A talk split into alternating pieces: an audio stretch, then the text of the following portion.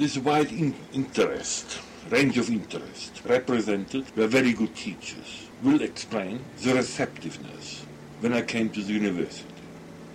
But before I came to the university, in the vacation between the Abiturium and the beginning of my university studies in fall, I studied the Capital of Marx, induced of course by the current interest in the Russian Revolution. Being a complete innocent in such matters, I was of course convinced by what I read. And I must say that from August 1919 to about December of that year, I was a Marxist. By Christmas the matter had worn off, because in the meanwhile I had attended courses in economic theory and the history of economic theory. I knew what was wrong. Marxism has never returned after that. Seja bem-vindo à Liga dos Leigos, onde pessoas semi-aleatórias discutem assuntos que não dominam.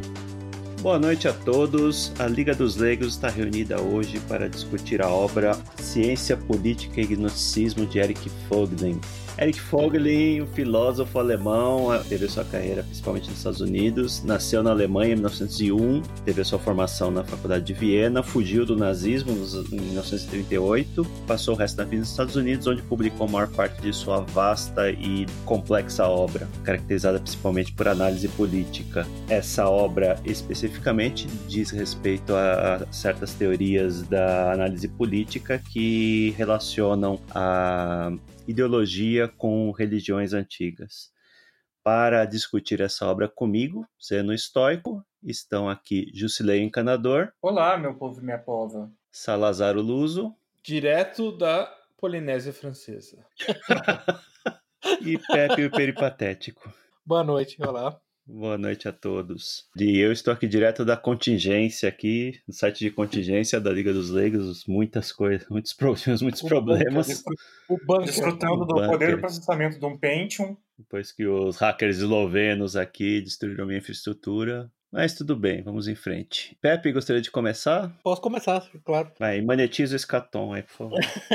Esse livro, em particular, é, ele, ele, é um livro relativamente curto, né? São, são dois ensaios. O primeiro ensaio, na verdade, é, é baseado numa palestra que ele deu. Como o Zeno falou, o Eric Wallin desenvolveu uma boa parte da carreira dele nos Estados Unidos. Ele voltou por um tempo para a Alemanha depois do pós-guerra. Ele deu uma palestra inaugural na Universidade de Munique, quando ele tinha cátedra de ciência política lá, e virou, o primeiro desses ensaios virou parte do livro Science é, vírgula, Politics and Gnosticism, né? Ele está tá tentando combinar os três elementos, né? Eu, como eu falei, é um livro curto, é um livro de, acho que tem mais ou menos 100 páginas, mas quando eu li esse livro há muitos anos atrás, ele teve um impacto profundo na minha vida. Eu posso dizer que, não obstante o fato do Eric Voegelin ser um luterano, que nunca teve, na verdade, muito interesse por cristianismo, nunca, nunca teve muito interesse por igreja em particular, esse livro foi primordial na minha vida para que eu me convertesse ao catolicismo. A maneira como ele traça esse aspecto é, revolucionário dos movimentos modernos, políticos, ideológicos, foi muito importante nesse, nesse processo para mim. O que a gente pode dizer do livro, o, o, livro ele tem um aspecto interessante no qual, a primeira vez,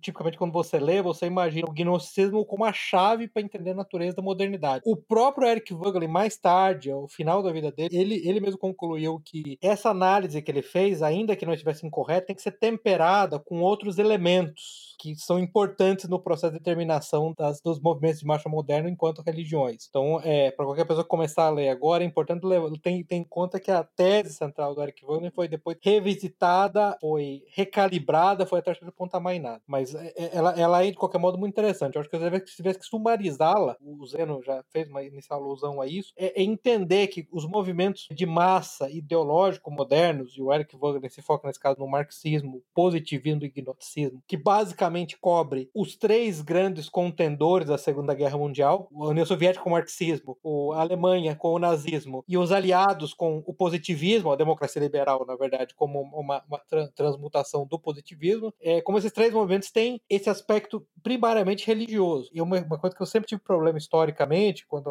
as pessoas me falam, no Brasil é muito comum isso para mim, é uma espécie de enema de bar do, do tom. Quando alguém fala, não, o Estado é laico. O Estado é laico quer dizer que é um Estado que tem uma religião cívica oficial e que é extremamente hostil ao cristianismo. Só isso você me respondendo com o Estado laico. Não é um Estado que não tem religião. Acreditar que o Estado laico é um Estado que não tem religião é como acreditar que a República Democrática da Coreia é democrática. Então, esse livro eu também li ele faz uns três anos e teve também bastante impacto em mim, principalmente no que diz respeito àquela que, questão do. não só do gnosticismo, mas é, identifica nesses movimentos revolucionários uma espécie de revolta contra a realidade. E eu acho que ele teve muito sucesso em explicar o porquê disso, porque é, e, e, o que unifica basicamente esses movimentos, essa revolta que esses uh, movimentos têm com a ordem das coisas, né, a ordem natural das coisas. É, nos, nas notas autobiográficas, é um livro que foi publicado postumamente com a partir de entrevistas que um aluno fez com ele, ele fala que o motivo dele se dedicar à filosofia é lutar contra as segundas realidades, né? é o termo que ele usa. Que essas, esses movimentos todos ideológicos criam segundas realidades, são fantasias, né? E ele tem muito isso, que existe só um, existe um mundo real que seria o objeto do, do estudo dele, né?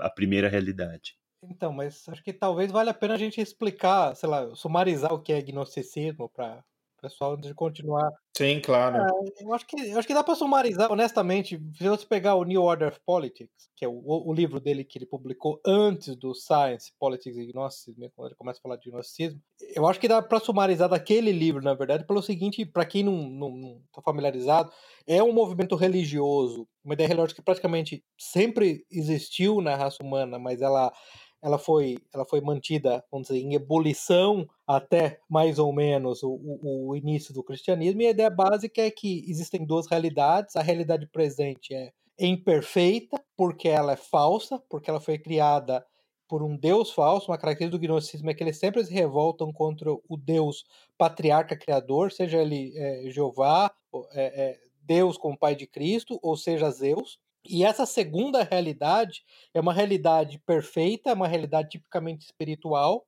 O Zeno citou a segunda realidade. E a maneira de atingir a segunda realidade é o nosso espírito interno, essa natureza espiritual interna incorruptível, ela se elevar além da matéria através do conhecimento, nesse caso, conhecimento esotérico, conhecimento para poucos escolhidos, para os eleitos, conhecimento secreto, isso quer dizer conhecimento esotérico, não exotérico, não exo esotérico, é esotérico, e ESO esotérico, né, conhecimento esotérico, que, e a partir daí você consegue transcender essa realidade. Um, um termo muito interessante que ele usa, transcender essa prisão de carne, onde nossos espíritos perfeitos estão, estão aprisionados nessa prisão de carne, rumo a essa realidade espiritual perfeita que eles chamam de pleroma. Essa é a ideia básica do gnosticismo. Isso ajuda a entender por que, tem certos impulsos que você vê, por exemplo, no mundo moderno, e você entende por que eles são gnósticos. Por exemplo, para a maioria dos gnósticos, seja os gnósticos tradicionais clássicos, ou seja os gnósticos que são heresias do cristianismo, o pior ato que você pode fazer é se reproduzir, porque ao se reproduzir, ao criar um bebê novo, o que, que você está fazendo? Você está aprisionando um novo espírito numa prisão de carne. Por isso que era muito comum entre os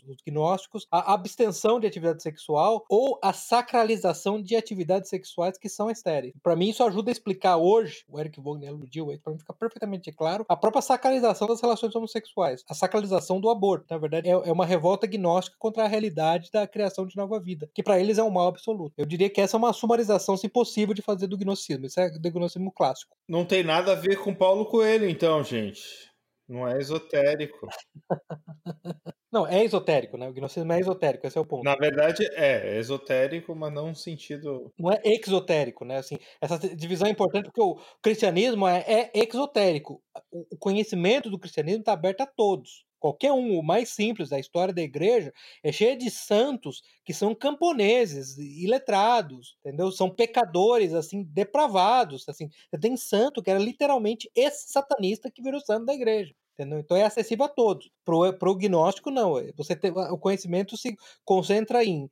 Se, se, difunde em círculos concêntricos, no qual o círculo mais interno são os eleitos que têm todo o conhecimento. Esse é o ponto interessante. E aí você entende a revolta contra a realidade, né? porque essa realidade que a gente vive é imperfeita. Né? Não sei se você lembra, o Salazar, ele define muito bem no, no livro que ele considera a, são as, as seis, cinco características do gnóstico. Isso é muito interessante. Enumera aí pra gente. Então, a primeira deles é que o gnóstico não está satisfeito com a sua situação. Número um. Aí ele explica isso que é normal todo mundo ser insatisfeito com a situação, mas o ponto do gnóstico é que ele nunca, ele nunca, quando ele olha aquilo, ele nunca, ele nunca considera que é, um, que é uma falha dele. Essa insatisfação tem uma fonte externa. Esse é o primeiro aspecto. Aí, o segundo aspecto é que essa situação tem uma fonte externa porque o, uni, o mundo não é organizado da maneira correta. Tá faltando algum tipo de organização do mundo, faltando algum tipo de ajuste. A realidade é desajustada. A terceira característica, acreditar que a realidade pode ser ajustada.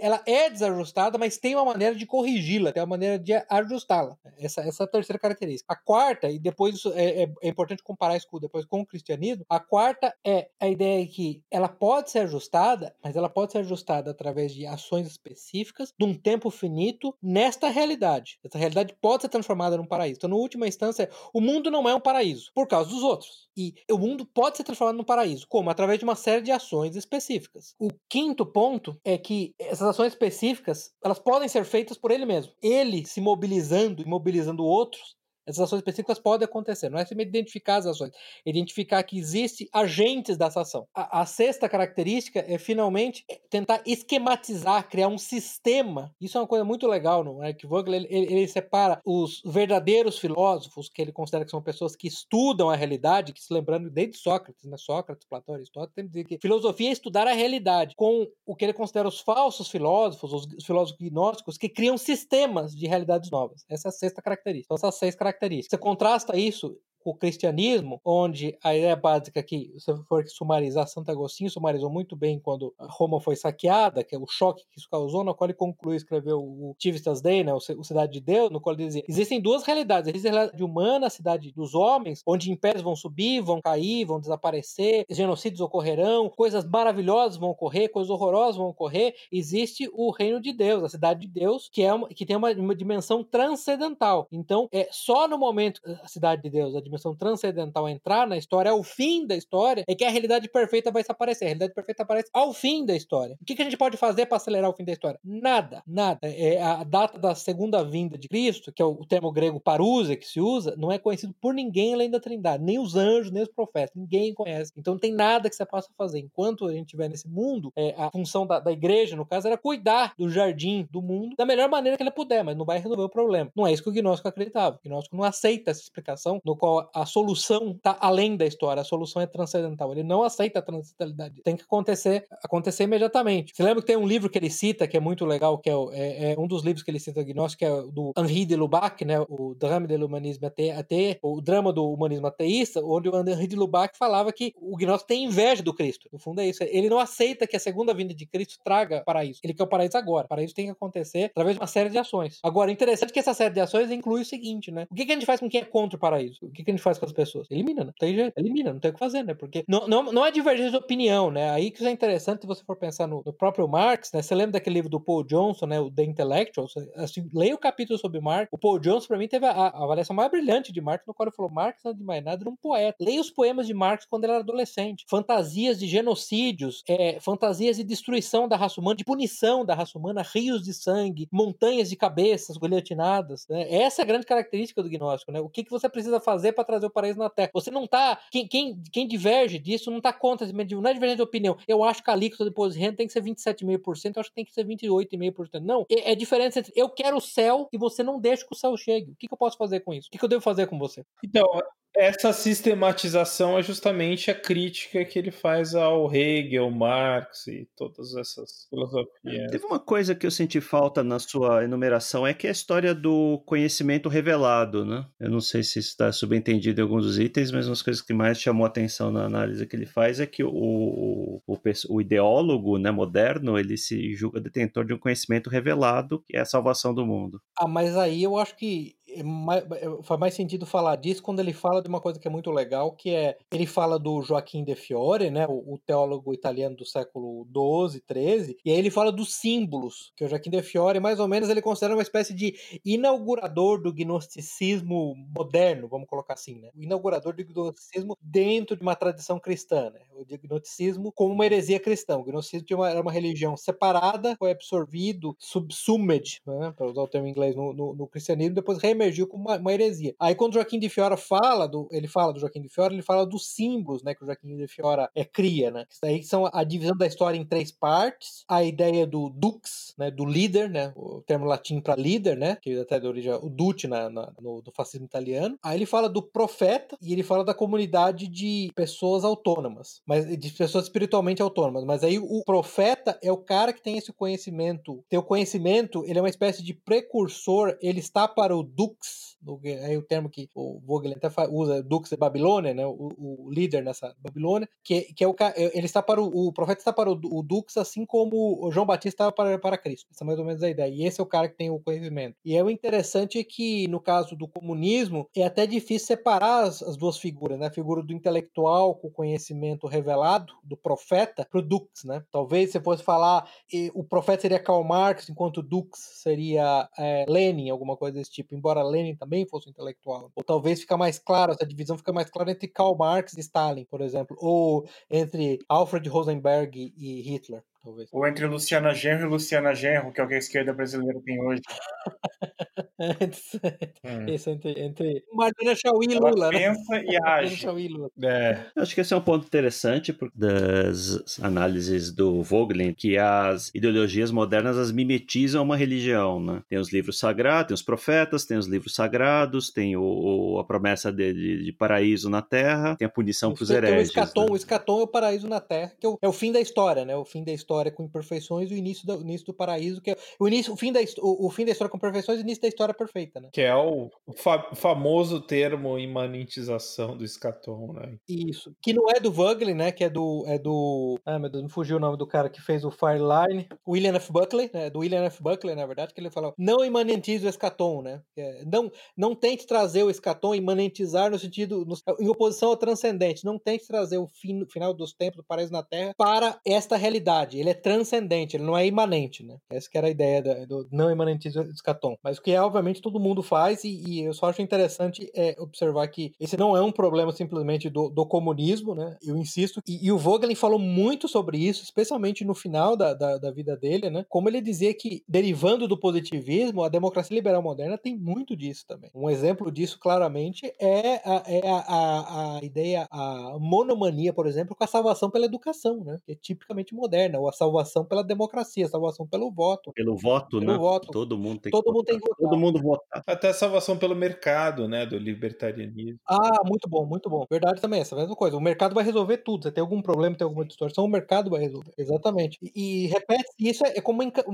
é, é, como encantamento, quase, né? Como uma, é como uma mandinga, né? Isso não faz o menor sentido, não tem a menor evidência que isso vai acontecer, né? Outro dia, o Adrian Vermeulen, que é aquele professor de Harvard, que ele era, na verdade, um protestante converso ao catolicismo também, ele escreveu um artigo muito bom que acho que chama Todo conflito humano, em última essência teológico. Foi esse artigo? Ou foi um outro artigo que ele escreveu agora que eu não tô lembrando o nome, mas basicamente o que ele dizia no artigo, a ideia é que a separação de, em três poderes melhora a governança, ela não tem evidência operacional nenhuma na história, né? Assim, é um negócio que a gente repete quase como artigo de fé, né? É, é, nesse artigo em particular, desse que eu te falei, do, do todo, todo conflito humano é ultimamente teológico, o ponto dele é que o liberalismo, né? Do liberalismo é, é no sentido de democracia liberal, ele tem as suas, exatamente como, como você falou, ele tem a sua, a sua liturgia, né? O voto, a liturgia, ele tem os seus santos, né? professores são santos. Não sei se você lembra, a própria Ann Coulter, quando escreveu aquele livro Godless, The Church uhum. of Liberalism, né? É, Godless, a Igreja do Liberalismo. Ela falava disso, né? Que eh, eles têm os seus ritos, né? É, aborto, por exemplo, é, é, é, um dos sacramentos, né? Os santos, por exemplo, são ativistas sociais e professores, né? E ele tem os artigos de fé, né? E repórteres. Repórter, e os repórteres. Tem os seus artigos de fé, né? Os artigos de fé. É,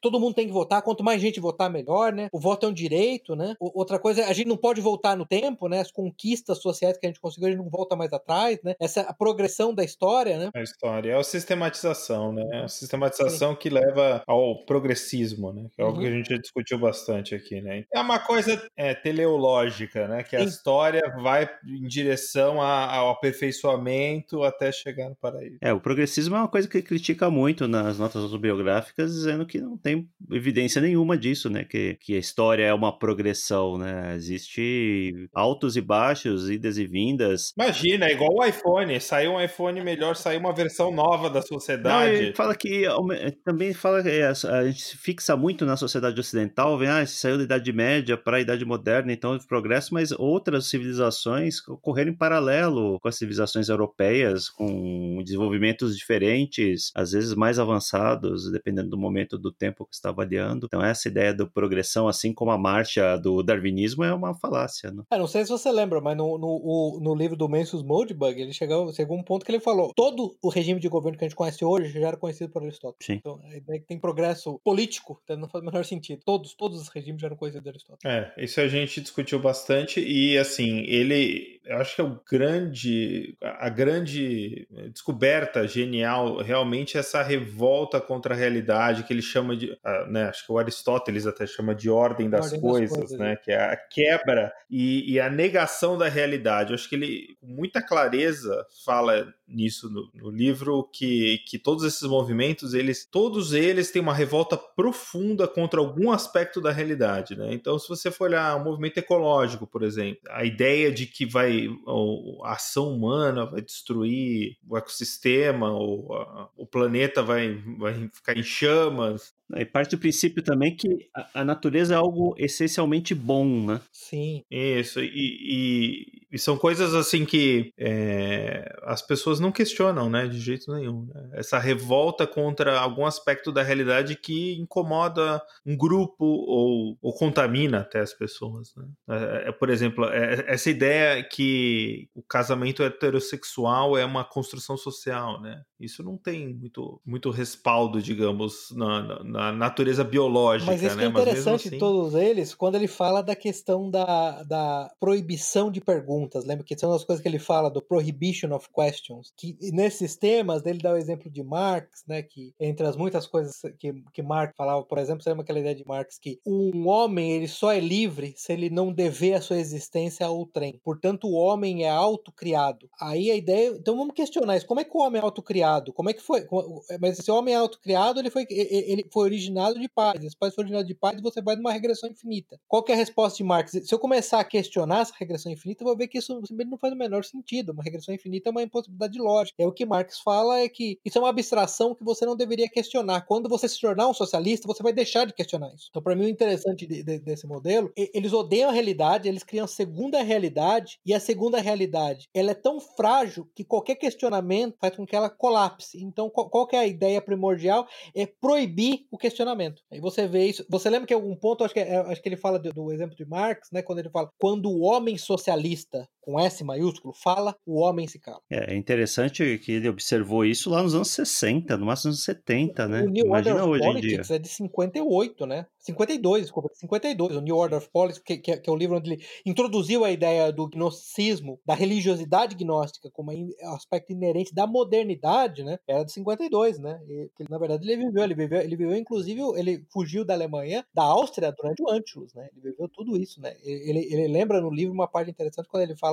eu acho que foi é, Eichmann, né? Quando, quando perguntaram para Eichmann se ele, se ele como é que ele se sentiu quando ele foi ordenado a, a, o extermínio de judeus em campos de concentração, que ele falava, é, não me ocorreu questionar isso, eu não acho que ocorreu questionar essa ordem para nenhum, nenhum dos membros da Waffen-SS, porque o, o, homem nacional socialista, assim como o homem socialista, não questiona, né? E outra coisa interessante que ele fala do Augusto Comte é, é do positivismo, ele fala que as pessoas que questionam o positivismo, no primeiro momento elas vão ser ignoradas, depois, quando o positivismo for estabelecido, quando nós tivermos poder, elas vão, elas vão ter que ser permanentemente silenciadas. Justo, quer perguntar alguma coisa. Não, é basicamente a hora em que o Pepe se referiu àquela frase do Marx de que quando o homem socialista fala, o outro escuta, é isso? Isso, o homem se cala, né? O homem, genus, né? O genus. É, parece muito aquele aforismo proverbial brasileiro de que quando um burro fala, o outro abaixa a orelha, né? Agora, sobre o, o Virgil nesse ponto, eu, uma, uma, frase que eu gostei muito do, do, livro, já mudando um pouquinho de assunto, é sobre a, é, quando ele fala a tentação de cair da verdade incerta, né, que seria a crença em Deus e na vida eterna, até a, vamos dizer assim, a untruth, a mentira certa, que seria a construção na terra do paraíso aí, contrariando, por exemplo, o que disse Santo Agostinho na Cidade de Deus e fazendo a gnose puramente falando. Essa definição dele de,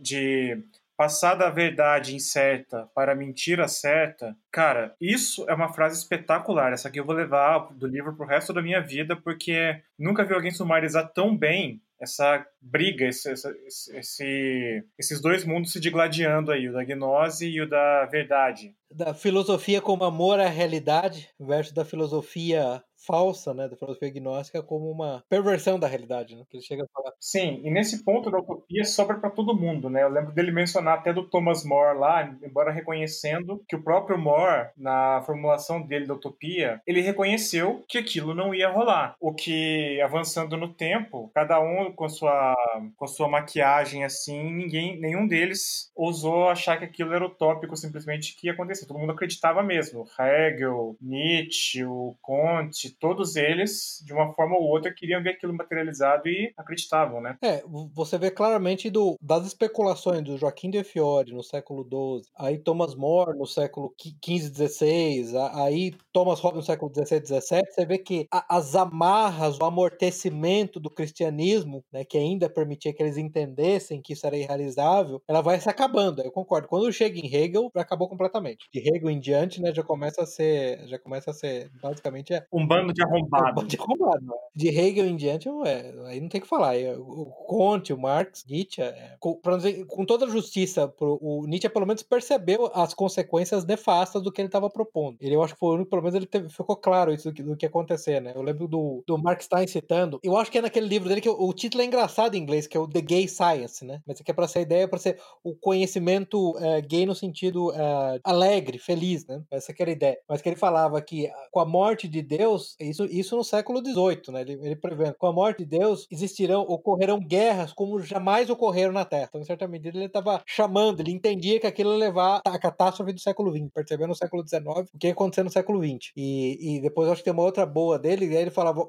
todas as distinções cardinais entre homem e animal vão desaparecer. E na arena do futuro, o mundo será dividido entre irmandades, entre tribos que se unem com o objetivo de roubar, explorar os membros de fora da tribo. Então, então pelo menos ele percebeu o resultado prático disso, dessa revolta contra a realidade. Não sei se vocês lembram, no primeiro podcast, quando a gente falou da igualdade, lembra que eu falei por isso que eu considero a ideia de igualdade ela é profundamente anti-humana e ela é anti-realidade, né? Ela é anti o bem, anti o bom, anti-humano e anti-realidade. Esse é um exemplo de impulso gnóstico, né? A monomania de, de igualdade, por exemplo, é, é completamente gnóstica. Falando em Marx, nas notas autobiográficas, o Wagner fala que ele foi marxista por um semestre. É. Ele estava na, na, universidade. Aí ele fez a introdução à economia e descobriu que nada daquilo ia funcionar. E depois nunca, nunca mais teve problema com o marxismo. Foi bem rápido. É com similar do, do, do Hayek. Eu acho que o Hayek falou a mesma coisa, que ele também foi marxista num semestre. Wagner foi amigo, né? Pelo que me é, consta aqui, ele Hayek, foi amigo pessoal do von Mises e contemporâneo do Hayek. Não sei se, se ele chegou a ser amigo do Hayek, mas ele citou o von Mises mais de uma vez. Que me lembro, eles, eles se corresponderam. Assim, ele e o Hayek se corresponderam também. Ele é relativamente desconhecido, né? Porque até, um tem, até alguns anos atrás eu nunca tinha ouvido falar de Eric Wagner, então... Eu acho que ele está na moda agora, né? Eu, hum. eu vejo várias pessoas falando dele na, na internet. É, é porque houve aí uma,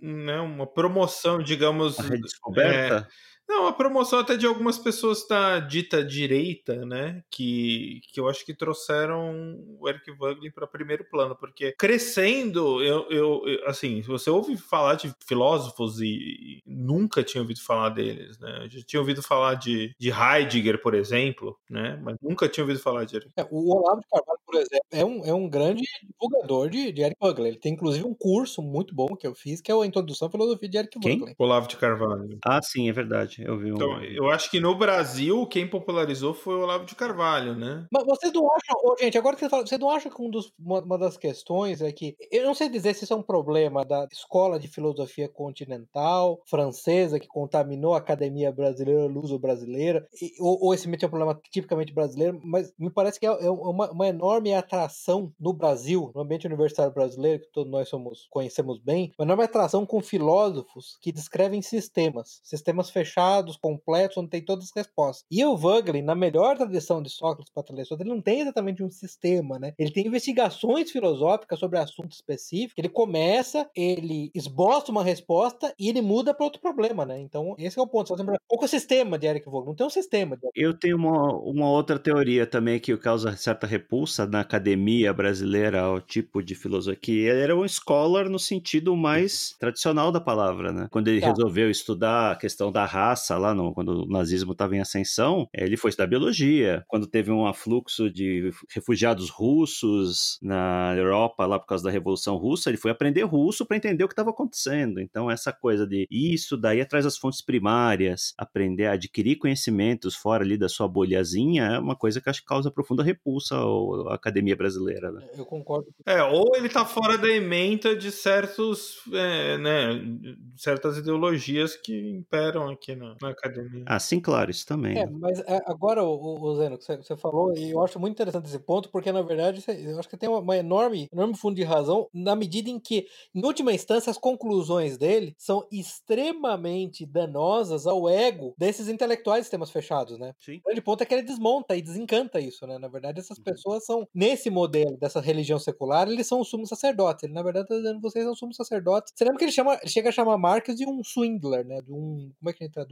Sim. Enganador, Picareta. Picareta. É, picareta. E, e o Vogelin, como, como o Zeno falou, ele, ele, é de uma, de uma amplitude. Ele escreveu sobre teoria geral do direito, ele, ele foi orientado pelo Hans Kelsen, que é o grande, o grande patrono da teoria geral do direito, direito formal como matéria, como ciência, como ciência autocontida. Depois ele, ele, ele escreveu aqueles, acho que, oito volumes da história das ciências políticas. Depois ele foi estudar aquele problema, quando ele, ele meio que abandonou esse problema do racismo, ele foi estudar o problema da ordem, tentando entender a ordem da história, também escreveu escreveu dezenas de volumes. Ele foi estudar o problema da representatividade. Então ele, ele, ele mudou muito de problema, né? Ele era muito impressionante a capacidade dele de realmente se expandir. Como o Zeno falou de raça, né? Ele foi estudar a questão da raça, né? A, a questão de como, como, como o conceito de raça era tradicionalmente tratado, na verdade, tradicionalmente, historicamente, raça é muito mais etnia, né? Que é um conjunto que une biologia, linguagem, história, religião e costumes, né? Para o conceito moderno de raça, que é meramente biológico, puramente biológico, né? Então ele fez muito, ele variou muito nos estudos, ele sempre desse modelo, né? Eu vou pegar um aspecto da realidade. Eu acho que ele chega a falar realidade, a realidade é a realidade experimentada, né? O que você não vê, que não é palpável, que você não, não experimenta. Nesse caso, não é somente tocar, que você não experimenta na alma e no espírito, né? O que você experimenta em conhecimento, não existe, né?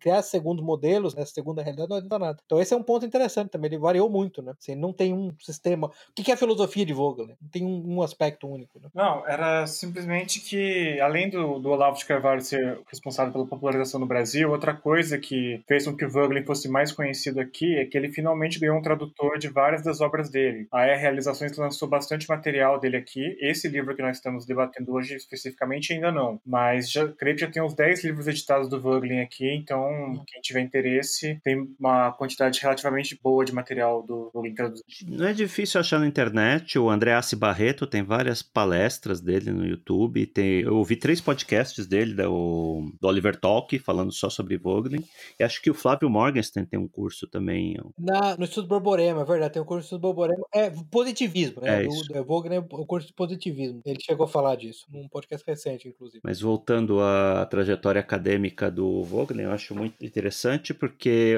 nas notas autobiográficas ele fala que ele chegou a estudar astrologia e alquimia no começo da carreira, quando ele viajou, a primeira vez que ele viajou para Inglaterra. Ah, então ele é igual ao Olavo de Carvalho, um astrólogo?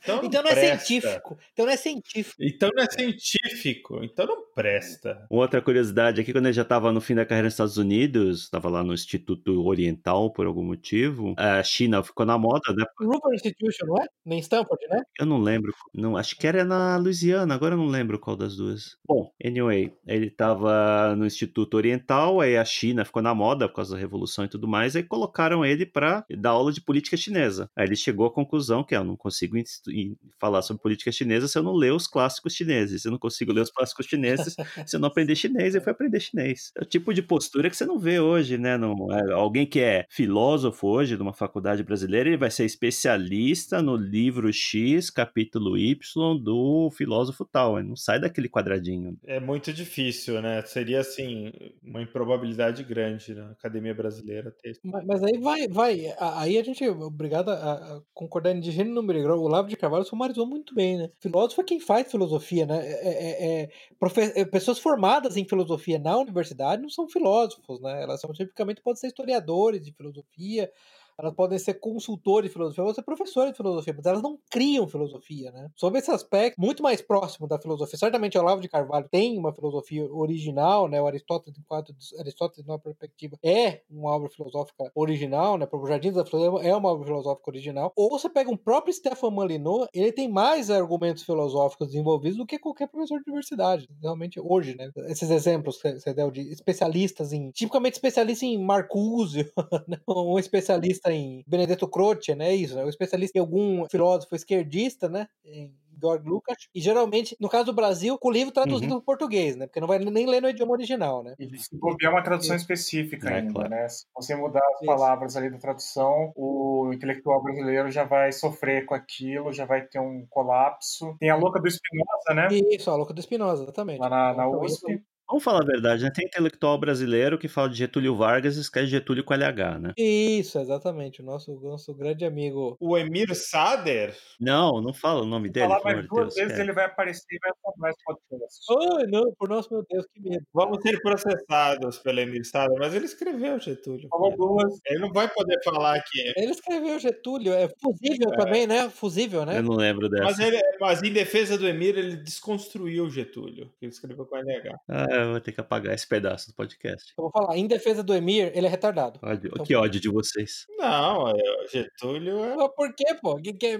Zeno, se você editar esse pedaço, vai ser equivalente a uma das partes do ensaio aqui, que é The Murder of Gods, tá? Que a gente vai ser enquadrado na lei da fake news. O Pepe é uma ideia, tá? O Pepe é uma ideia. O Pepe não, o Pepe não é um batraco. Mas e aí, alguém arrisca falar um pouco sobre o assassinato de Deus? Fala aí, vamos lá. Vamos Go ahead. Go ahead. Por favor, por favor, vamos lá. a parte 3, parte 3, o assassinato de que, Bom, uma das teses desenvolvidas pelo Voegelin lá é que a essência do gnosticismo é recriar a ordem dos seres. E aí, aquela história de que Deus é, é a verdade acaba sendo substituído por Deus está morto. Porque você quer ter uma... Corrija se eu estiver é, é, equivocado, mas a morte de Deus é o que justifica, basicamente, para os gnósticos fazer o que eles fazem e a partir daí vem todo tipo de aberrações. É, na verdade é a transcendência do homem, né? Então a transcendência não parte mais de Deus, né? Eu entendi que a gnose justamente é a transcendência vai partir dos homens. Então, os homens vão atingir transcendência através de uma mudança ativa da realidade. Então, eles vão alterar a realidade e corrigir, digamos, essa realidade imperfeita. E ao alterar a realidade, eles se divinizam. Sim, eles viram super-homem do Nietzsche, o Ubermensch. É, super-homem do Nietzsche. Então, você lembra que, eu não sei nem como é que é, é, traduz, gente, o livro do, do,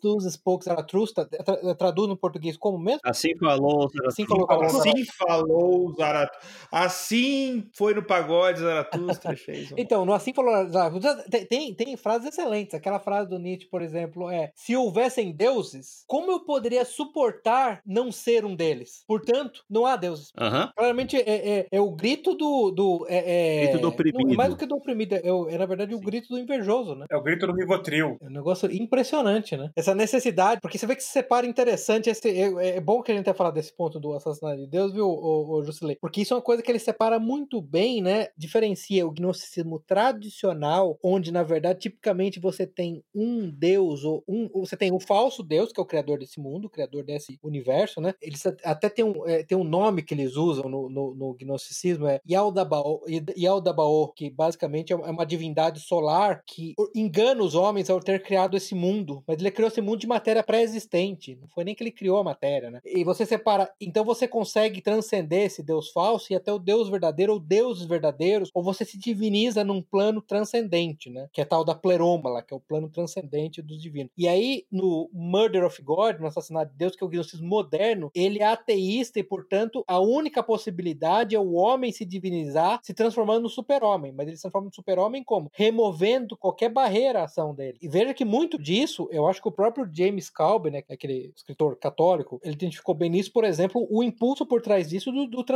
né? Porque como é que você pode, você é um ser perfeito, você é um deus, você não pode ter restrição nenhuma. O seu sexo biológico é uma restrição, assim, absolutamente inaceitável na tecnologia, arbitrária que, que a realidade impõe a você, né? E como eu já tinha falado antes, no é. primeiro é. episódio sobre a equação da igualdade, o Lawrence Alcer identificou muito bem isso, falando, olha, numa sociedade nietzscheana, uma sociedade do super-homem, sociedade do libido dominante, da vontade do poder, o aborto é, é absolutamente inevitável, porque na verdade o, o feto, a nova vida que está sendo criada, ela está colocando uma imposição arbitrária a uma mulher que pode se definir pela vontade dela como ela quiser. Olha que ato final de vontade dela, olha que embevecimento divino que a mulher tem. Eu decido, eu sou uma divindade, eu posso dar vida, eu posso tirar vida. Sim, e acabar com vidas e mexer no gênero é isso, é brincar de Deus nesse caso, né? E o, e o próprio Nietzsche, ele faz um apelo grande no, nesse livro do Zaratustra a, a, aos diálogos da serpente, né? E, e a gente falou daquele isso. Devil's Pleasure Palace,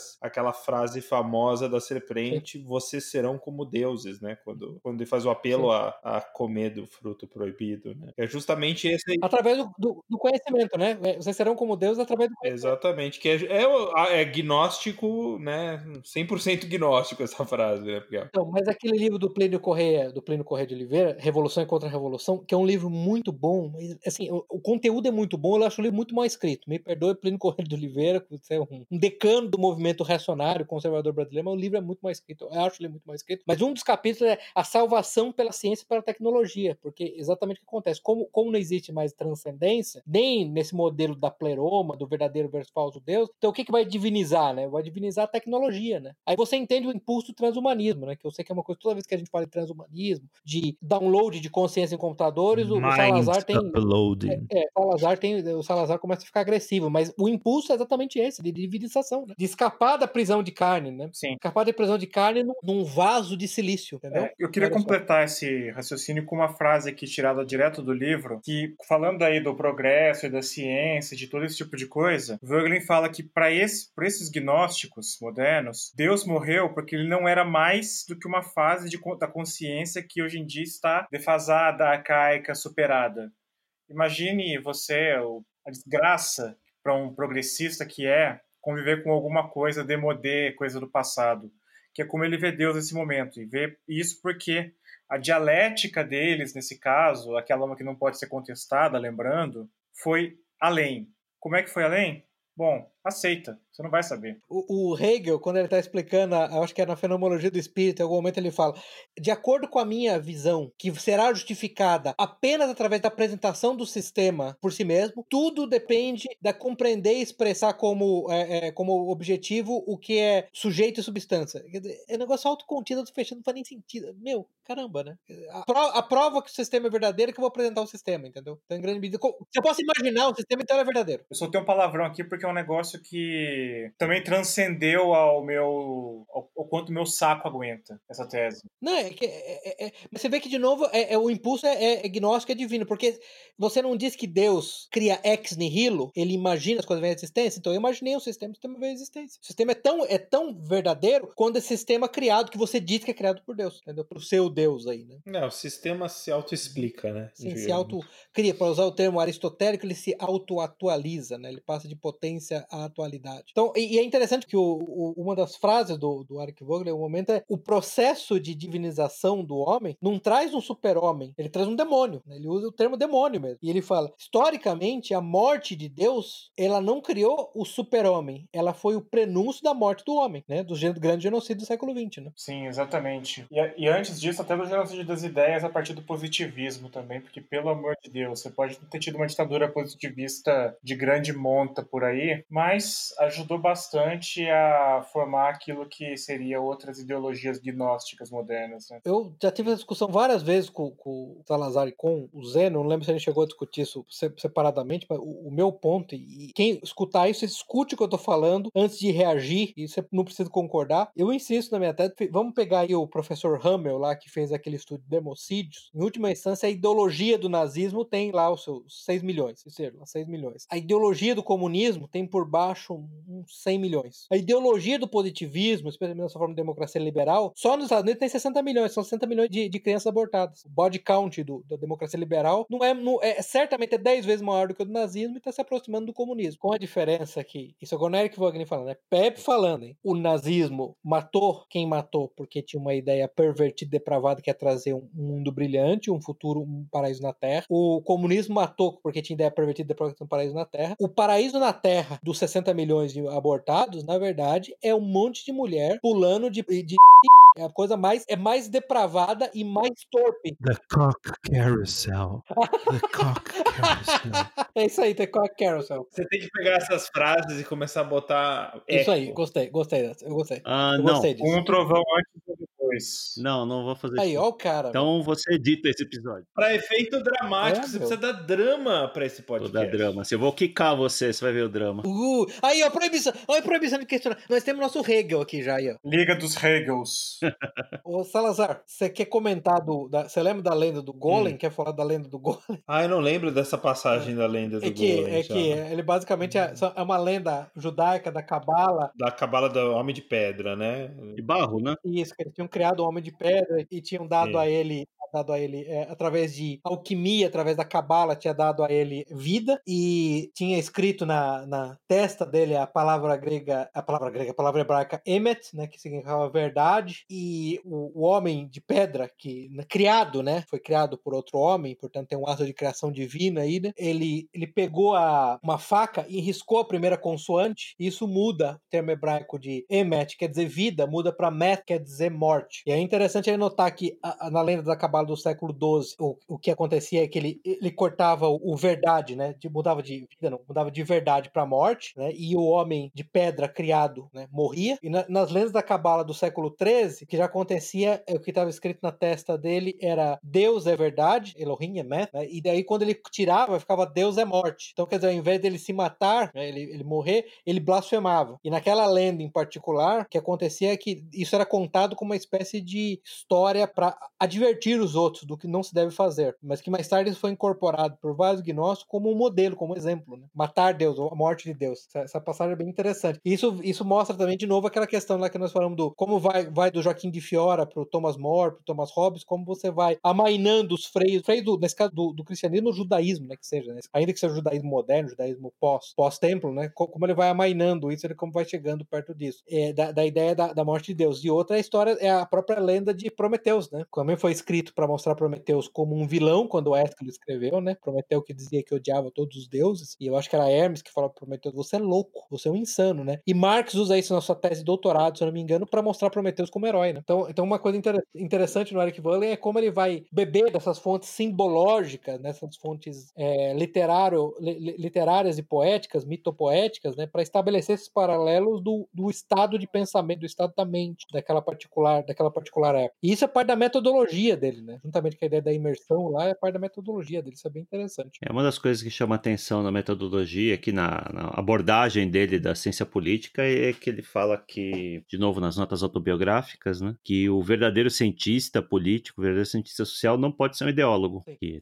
totalmente contra o que se pratica hoje. Né? Todo mundo, se você não comunga da ideologia dominante, você não nem põe o pé na faculdade. Né? que é a morte da, da ciência política, né, como, como inaugurado, na verdade, né, por, por Platão e Aristóteles, né, que ele mesmo fala, é politica episteme, né, que ele chama da ciência política. Você lembra que tem um texto muito bom do Olavo de Carvalho, ele fala exatamente sobre isso. O cientista político, ele tem que analisar uma ideologia, é uma equação, a partir de como ela se descreve, né, que ela só vai atribuir elas características excelentes, a partir de como ela descreve os seus inimigos, os seus inimigos a descrevem, porque aí você vai ter as características negativas, e aí você tem que montar essas duas em face da, do- da realidade objetiva, das ações objetivas, do impacto delas na realidade permanente. Diferente. Né? Mas o ponto é de alguém como o, o Marx, você vê que é a diferença. Ele não estava estudando a realidade, ele queria mudar a realidade. O Hegel queria mudar a realidade, em última instância. O próprio Alfred Rosenberg, o ideólogo do nazismo, ele queria mudar a realidade. E ele nunca, es nunca escondeu isso, né? Isso, não, não. não, podemos culpar Marx disso, né? Ele sempre quis alterar. Hoje todo mundo quer, né? Realidade. Todo mundo quer proibir alguém de fazer alguma coisa, ou obrigar alguém a fazer alguma coisa. É mas, mas, você vê que é interessante, né? Com, com, com, que um homem teve um insight, esse insight absolutamente brilhante, como Eric Vogue, como cheio de dúvidas. Você lê, você vê isso nas obras dele, como ele é, fala, minha investigação filosófica, essa, essa é a, a, minha, a minha conjectura, né? Ele tá constantemente revisitando o que ele fez, ele tá. Pô, eu me lembro uma história absurda lá, impressionante. Ele foi contratado para escrever lá a história das ciências políticas, das, das ideias políticas. Ele escreveu oito volumes, ele achou que não tava bom, ele meio que largou aquilo, falou: não, não concordo, pra mim isso foi um fracasso, entendeu? Não tá, não tá bom. Uhum. Você compara, você compara a incerteza da verdade, por isso que é legal, Zeno. Eu, é muito bom que você tenha, Zeno, uh, Juscelei, que você, você tenha ressaltado essa frase. Você compara a incerteza da verdade com a certeza do, de um bobalhão como Marx, né? A certeza absoluta que ele tem, daquele bando de groselha que ele fala. Uhum. Um negócio impressionante, né? Mas hoje, o mundo hoje é dominado por pessoas que estão certeza de tudo, né? São basicamente crianças uhum. aí gritando, agredindo as pessoas na rua, porque tem certeza do, do, de algo que provavelmente eles nem, nem, se dedicaram a estudar, né? Alguém, alguém falou para eles acreditaram. Não, e esse, esse impulso gnóstico, ele, ele é cada vez mais histérico mesmo, é, e tudo vira uma questão de tudo, absolutamente tudo, desde canudinhos de plástico até é, banheiros é, unissex ou multigê, transgênero, vira uma questão de vida ou morte, né? Então é insano mesmo. Né? Porque é justamente essa ideia de que é, você tá sempre a um passo da, dessa transcendência na Terra, né? Então. Isso, vira um obstáculo ao paraíso, né? Isso. Então. Sim, mas ao mesmo tempo, todas essas loucuras elas representam uma dissociação da realidade que, de certa forma, ainda tá. Uma boa parcela da sociedade ainda não se rendeu àquilo, ainda consegue perceber o ridículo que é tudo isso e acaba vez ou outra apoiando quem ou se opõe a isso ou simplesmente não fica tra tratando disso como se fosse o ponto principal a ser consertado na sociedade moderna, né? Não, é, é, é, é, um ponto que a gente já abordou bastante aqui é justamente isso. Até que ponto essa, digamos que essa dissonância cognitiva, ela vai ter um efeito negativo nas pessoas e na sociedade. Sim, cansamos de abordar isso, mas é mais um lembrete aí nesse caso aí com as gnoses modernas que o Vogelin traz, que isso aí é um beco sem saída. É, um mais recente é o próprio esporte dos transgêneros, né? isso. né? A realidade ali é um exemplo muito, muito claro de que a realidade não pode ser negada, né? Você cria atletas transgêneros é, masculinos, né? Eles tendem a obviamente, se sobressair, né? E a realidade se impõe. Teve um vídeo muito bom que saiu umas semanas atrás de uma competição mista, masculina e feminina, vocês viram? Pô, mas tem tantos desses, qual, qual deles que é isso? Não, não, teve. Eu, eu vou, vou, achar o link aqui, mas basicamente era uma competição mista, né? Homens e mulheres, e a prova de revezamento, né? Basicamente o atleta masculino ela passava por cima da mulher, basicamente. Parecia que ela estava parada, né? E assim, falando de atletas aqui no, no pico da sua performance, né? Eu gosto muito, eu acho que foi a. Eu acho que foi tá, a Claire Lehman, né, que ela é editora daquela revista Quiet, que é uma revista acho que é australiana, né? É uma revista meio uh, meio positivista, meio secularista, pró-ciência. É fucking love science, né? E que, que, é uma revista, inclusive, muito adorada pelo grande Nassim Nicholas Taleb, né? E... o Taleb, não, é. o Taleb, é, o Taleb acusou a revista ser nazista. O Taleb também de xarope também. ok. Não vou, todo mundo é nazista agora. Mas ela fez um ponto bem interessante, se eu me lembro bem, foi mais ou menos assim. Eu tô parafraseando, mas ela falou: olha, no final das contas, uma sociedade com, com católicos tradicionalistas é muito mais sã, porque as coisas, é, é, eu entendo que ela é ateísta, ela fala as coisas insanas na qual eles acreditam, a virgindade de Maria, a, a, a assunção de Maria, que Maria não morreu, Maria foi levada para o céu, a divindade de Jesus, a, a, a, comunhão dos santos, essas coisas todas, elas existem no plano transcendental, elas não podem ser provadas empiricamente, mas elas não têm impacto operacional, quantitativo direto no dia a dia. Quando você substitui essas crenças, de novo, ela considera insanos, eu acredito em tudo isso, tá? Todas essas crenças eu compartilho absolutamente todas, tá? É, quando você tira essas, essas, essas é, crenças essas crenças insanas, e você transfere elas para o mundo real, aí você começa a ter coisa como homens e mulheres são iguais, o socialismo funciona, a igualdade, a igualdade existe, a única maneira de combater a violência é com mais educação, quase como se fosse uma reserva de crenças não prováveis, vai, vamos dizer racionais, irracionais no sentido que elas não podem ser provadas por métodos positivistas. Quando você tira a reserva de é, crenças irracionais do transcendental para o mundo real, tem impacto enorme na realidade. Né? É melhor ter uma sociedade de gente que acredita que homens e mulheres são diferentes, porque afinal de contas todo, toda a nossa biologia diz que homens e mulheres são. Os, o, a, o Homo sapiens são, são os primatas mais dimórficos, a espécie de primata mais dimórfica que existe, que acredita nisso, ainda que acredita na Assunção de Virgem Maria, do que, do que a gente que não acredita na Assunção de Virgem Maria e acredita que homens e mulheres são iguais. É, a fantasia cobra seu preço. Porque daí a fantasia é sobre o mundo real, né? Em última instância. De novo, eu tô usando fantasia como um termo neutro de descrição, tá? Isso pode ou não pode ser real. Eu insisto que isso é real. A Claire Lamb vai insistir que, que não é real, mas não importa. Entendeu? Pelo menos eu estou falando do transcendente, né? É o caso da própria Greta Thunberg, lá, a menina lá, a menina autista lá com mutismo seletivo lá, a freak lá que tá todo mundo falando. Você lembra da uma igreja, igreja entre aspas, sueca lá que considera uma santa, né? Ela praticamente virou uma santa secular, né? Ó, outra, outra coisa que eu queria falar é esquecer que o, o, o Eric Vogelin faz muitas categorizações e eu acho que é um negócio que vale a pena falar um pouquinho sobre. Ele, ele define lá três derivações do movimento gnóstico. Tem uma que ele chama de teleológica, né, do, do, grego telos, né, de finalidade, né, no qual a ênfase principal está no, no movimento, tá no processo de aperfeiçoamento do mundo, processo de criação do paraíso na Terra. Aí tem um segundo que é o axiológico, no qual a ênfase está muito mais no estado final de perfeição. E aí tem o, o que ele chama de ativismo místico que mistura os dois componentes. E o que eu acho interessante do modelo teleológico, até coletei alguma, algumas frases, né? E principalmente de esquerdistas, né? Pega o Daniel Combendi lá do Maio 68, né? Ele falando isso, os estudantes revolucionários querem uma forma de organização social radicalmente nova, da qual não sabem dizer hoje se é realizável ou não. Aí tem o Lula dando uma entrevista falando ainda não sabemos que tipo de socialismo queremos. Aí tem um terrorista do exército japonês vermelho que matou um monte de gente no aeroporto de Lodz, em Israel, em 72, um terrorista, né? Quando perguntaram para ele que, como é que seria o mundo depois da resolução, ele falou: essa é a questão mais difícil para revolucionários. Nós realmente não sabemos como vai ser. Isso é muito interessante. O próprio Lenin, né, falava: precisamos odiar. O ódio é a base do comunismo. As crianças devem ser ensinadas a odiar seus pais se eles não são comunistas. Mas eles não falam nada sobre o mundo futuro, né? Isso é muito interessante. Aí separa, eu acho interessante ver esse aspecto teleológico nesses caras comparado com o aspecto axiológico do Thomas More, por exemplo, que escreveu o mundo em detalhes, né? Tanto Thomas Hobbes quanto Thomas More escreveram a utopia dele em detalhes, né? Isso é muito interessante. É, mas Thomas More, ah, ou muito me engano, ele tinha aquilo como certo que era um mundo impossível, né? Sim, ele não, ele nunca, ele nunca, ele, ele termina lamentando o ponto do, do, do Eric Vogler, que é mais assim, a forma mentes do gnóstico, que como é que você senta para escrever um texto desse sabendo que ele é impossível, né? O que, que compele você a fazer isso? Né? Sabendo que a supérbia, né, o, o pecado original do, do, orgulho não pode ser eliminado da natureza humana, né? Era muito mais nesse sentido. Mas o que eu acho muito interessante nesse aspecto, esse aspecto teleológico aí, é, é exatamente essa ideia que as pessoas, elas não sabem o que elas querem. Aí vai muito no, no, no livro que a gente leu do Devil's Pleasure Palace, que nós comentamos aqui, né? Sobre a questão da escola de Frankfurt, da teoria crítica, né? O objetivo é destruir a civilização ocidental. O que, que você vai substituir? A civilização ocidental. O paraíso na Terra virado à destruição da civilização ocidental. Mas como é que vai ser o paraíso na Terra? O paraíso na Terra virado à destruição da civilização ocidental. É isso. Destrua, destrua tudo. Critique tudo, destrua tudo. Tudo é uma construção social. Quando você destruir todas as construções sociais, o paraíso vai ver. Simples, não? Simples. Eu me lembro que as poucas vezes que acho que foi Marx ou Lenin que chegaram a falar do, do futuro comunismo, do comunismo completo e perfeito, essas são umas coisas completamente assim, parece umas coisas de 12 anos falando. Eu lembro que era uma coisa do tipo assim: não, no comunismo, quando for realizado, os, os varredores de rua eles terão a mesma habilidade artística de um Leonardo da Vinci. É basicamente o que o Twitter da Zambininha fala, né? Que você vai. no comunismo você vai num caixa eletrônico, digita um valor e pronto, aquilo tá na sua conta. Isso. É, é exatamente. Assim, mas minha pergunta é: se ele tem a habilidade de um, de um Leonardo da Vinci, por que ele tá varrendo rua? Por que ele vai querer varrer rua? Entendeu? Porque alguém varre rua, né? Não não conteste. Se eu fosse um homem socialista, eu não questionaria isso já. Eu sei. Eu.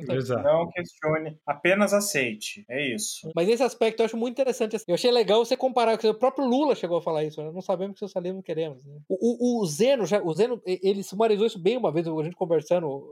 Via telefone, mesmo ele falando. Não, porque se o objetivo for mensurável, for o quilo, quanto vai custar o quilo do frango, aí você pode chegar lá e ver que isso aconteceu e decidir que se chegou ou não, né? Quando Sim. você não tem objetivo mensurável, você fica perpetuamente, né? Esse que é o grande ponto, né? A, a- a revolução não pode acabar nunca, né? Constantemente em busca da, da, da próxima, do próximo passo, né? Até porque é um objetivo impossível, né? Mesmo quando tiver mind upload, vamos, vamos colocar a hipótese que mind upload é algo possível, né? Assim, não, não vai, é, o objetivo é uma seta, né? Ele nunca para, né? Não existe, você pode eliminar os corpos dos seres humanos e sempre vai ficar faltando alguma coisa. É que, é que Mind Upload é um objetivo mensurável, né? Quando você consegue ter a consciência do, do, do indivíduo num, num ambiente artificial, sem, sem, sem biologia, você chegou num objetivo. A questão dessas, dessas organizações, essas ONGs, esses movimentos, é que eles não podem ter nunca, né? Esse O objetivo tem que ser sempre o mais abstrato possível, menos mensurável possível. Por isso que eles lutam contra a desigualdade, né? E não contra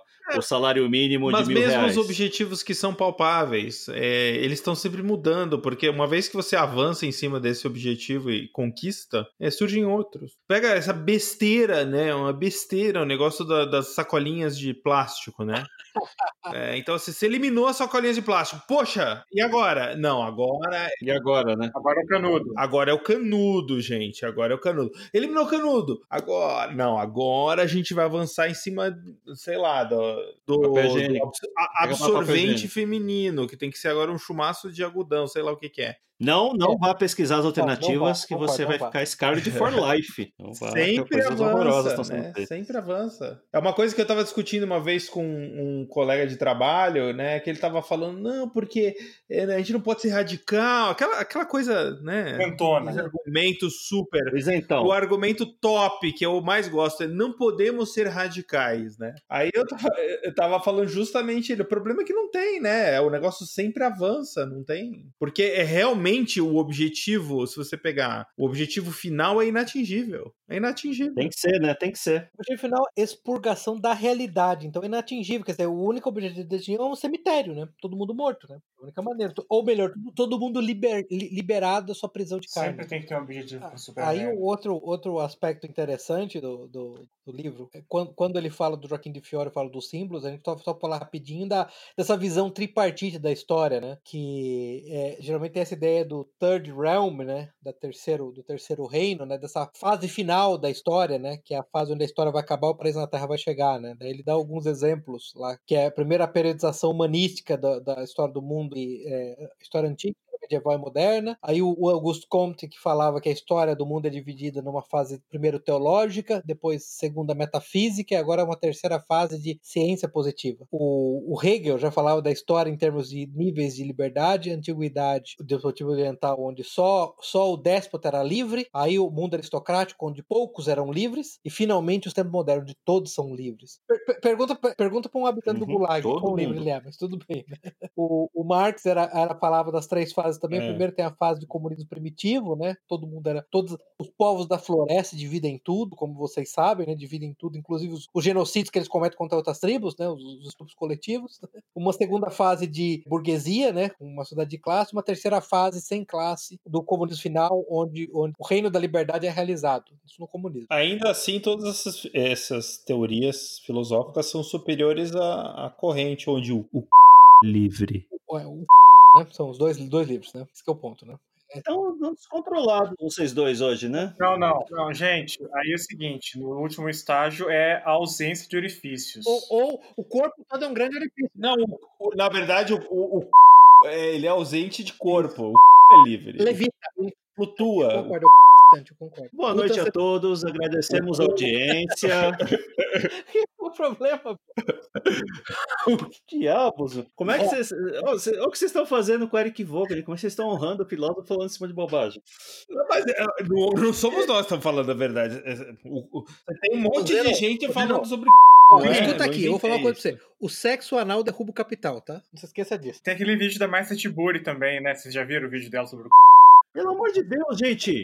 Sim, sim, já vi. Uma grande pensão.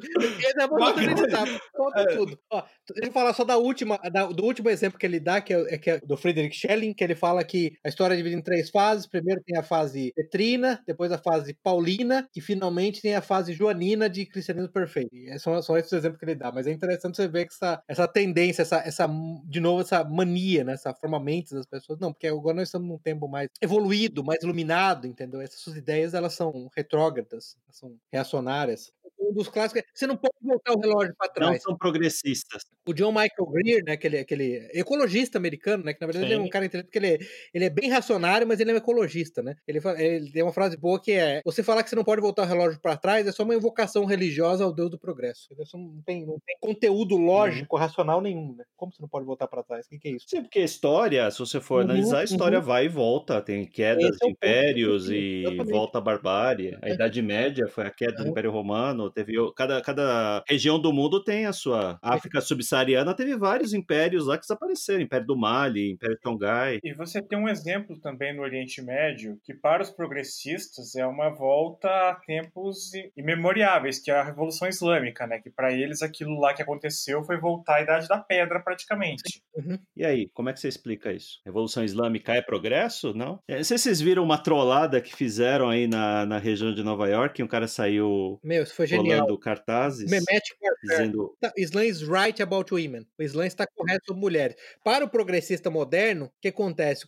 De onde é que vem o tilt? Pense você, aí que está ouvindo esse podcast, você que é progressista, você que é leitor da, da Samia Bonfim, que escuta esse podcast, tem certeza que é o alvo, o alvo básico da nossa audiência. Agora a pergunta é: se o Islã está correto sobre mulheres, então mulheres têm que ser tuteladas por homens. Mas se o Islã está errado, então criticar o Islã não é homofóbico, aí fica. Esse é o tilt, né? É islamofóbico. É islamofóbico? Isso não é islamofóbica? Então, então fica, esse é o tilt, quer dizer, eu sou islamofóbico, não, eu não sou islamofóbico. Então o Islã está correto sobre mulheres? Não, não, ele não está correto, mas também não é homofóbico. Então é, é, foi brilhante, foi brilhante. E você sabe que um negócio interessante que, para deixar clara a veracidade da tese, tem pelo menos um caso de uma mulher que pegou um papel desse numa universidade e chamou a polícia, porque ela se sentia insegura. Uhum. Qual das partes? Sobre, ela estava insegura sobre o Islã ou sobre a condição dela como mulher?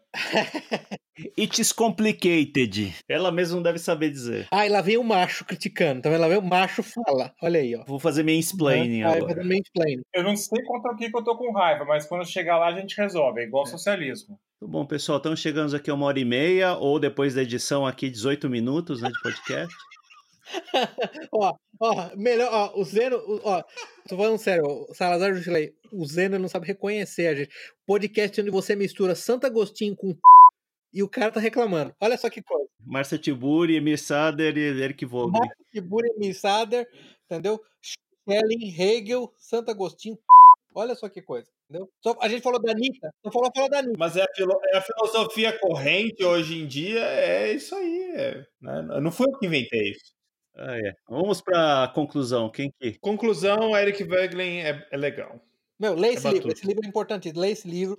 E é livro curtinho, é, é livro curtinho. É poucas páginas. No começo ele vai parecer denso. Leia mais de uma vez esse livro. Eu, eu, eu, eu, eu tive que ler mais de uma vez. Eu recomendo que você leia mais, você absorve. Mas leia. Tem uma versão em audiobook, né? Não tem, não, não achei. É um livro que eu... Bom, eu tenho audiobook. Você tem audiobook? Eu não achei. Foi eu mesmo que li pra mim e gravei. Ah, você gravou? Não, você... mentira. Eu li e gravei pra mim. Ótimo, excelente. Eu li em voz alta. Eu recomendo também que leia as notas autobiográficas também. Tem, tem audiobook, tem edição em, em português, se eu não me engano. É bem interessante porque não fala só não só da obra, né? Mas também conta história. O Eric Vogel conta histórias muito interessantes da vida dele. Tem um episódio, além dos que a gente já citou, tem um episódio aqui da na época que estava tendo uma certa repressão na, na Áustria, que tinha um intelectual, eh, o governo saiu prendendo vários intelectuais e tinha um lá que não foi preso e estava chateado porque não tinha sido preso. Aí vieram perguntar, pedir para o Vogel interceder ao junto ao governo, uh, governo austríaco para prendê-lo, né? Porque ele estava chateado que só ele não tinha sido preso. Aí o representante do governo pô, prende o cara. O representante do governo falou, não, a gente não pode prender o cara, senão a gente vai ficar desacreditado, né? Porque ele é insignificante. É, mas. Eu não sabia disso. É bom. Nossa, é. genial. Acho que foi o Max Adler. As histórias muito boas. E abaixo assinado do professor da USP, né? Que ninguém leu. Era, pô, nem me chamaram para o abaixo assinado, né? É pior. É tipo o Emir Sader. Ninguém vai prender é. ele nunca. Né? preso é, acaba com o street cred do intelectual, assim como prisão domiciliar acaba com o street cred do. Do criminoso, de fato. De fato, verdade. A, a obra do Eric Volley completa o que chama lá os Collected Works, tem, se eu não me engano, 40 volumes, né? Ele escreveu pra caramba. 40 volumes? Assim, tem... Isso é bem, bem eu abrangente. Tenho, eu tenho uns 8, 9, esse 40 tem uns 8, 9 volumes, assim. A obra dele, assim, é colossal, é imensa. Então, alguém que, se você não conhece Eric Volley, você realmente deve conhecer, realmente precisa conhecer. Tome conhecimento da obra, tome conhecimento das ideias, realmente acho que é fundamental para lidar com o mundo que a gente vive hoje, onde aparentemente tudo se tornou uma religião, né? Do socialismo à ideologia de gênero, ao ambientalismo, tudo, tudo é o caminho. Inferno. Inferno. É isso aí, entendeu? Ao recto, exatamente. Ok. É isso então, pessoal. Vamos nos despedindo aqui. Boa noite, Jusilei. Boa noite a todos e Greta Thunberg vá se fuder. How dare you? genial, genial. Isso é melhor. Aí... Salazar. Até o próximo episódio a gente vai discutir a obra de Pepe. Boa noite. Boa noite. Boa noite a todos. Até o próximo episódio. Encerramos aqui nosso episódio de hoje. Link para os livros, filmes e artigos citados durante a discussão estão no site. Assine o feed para ser informado automaticamente quando novos episódios estiverem disponíveis. Agradecemos a audiência.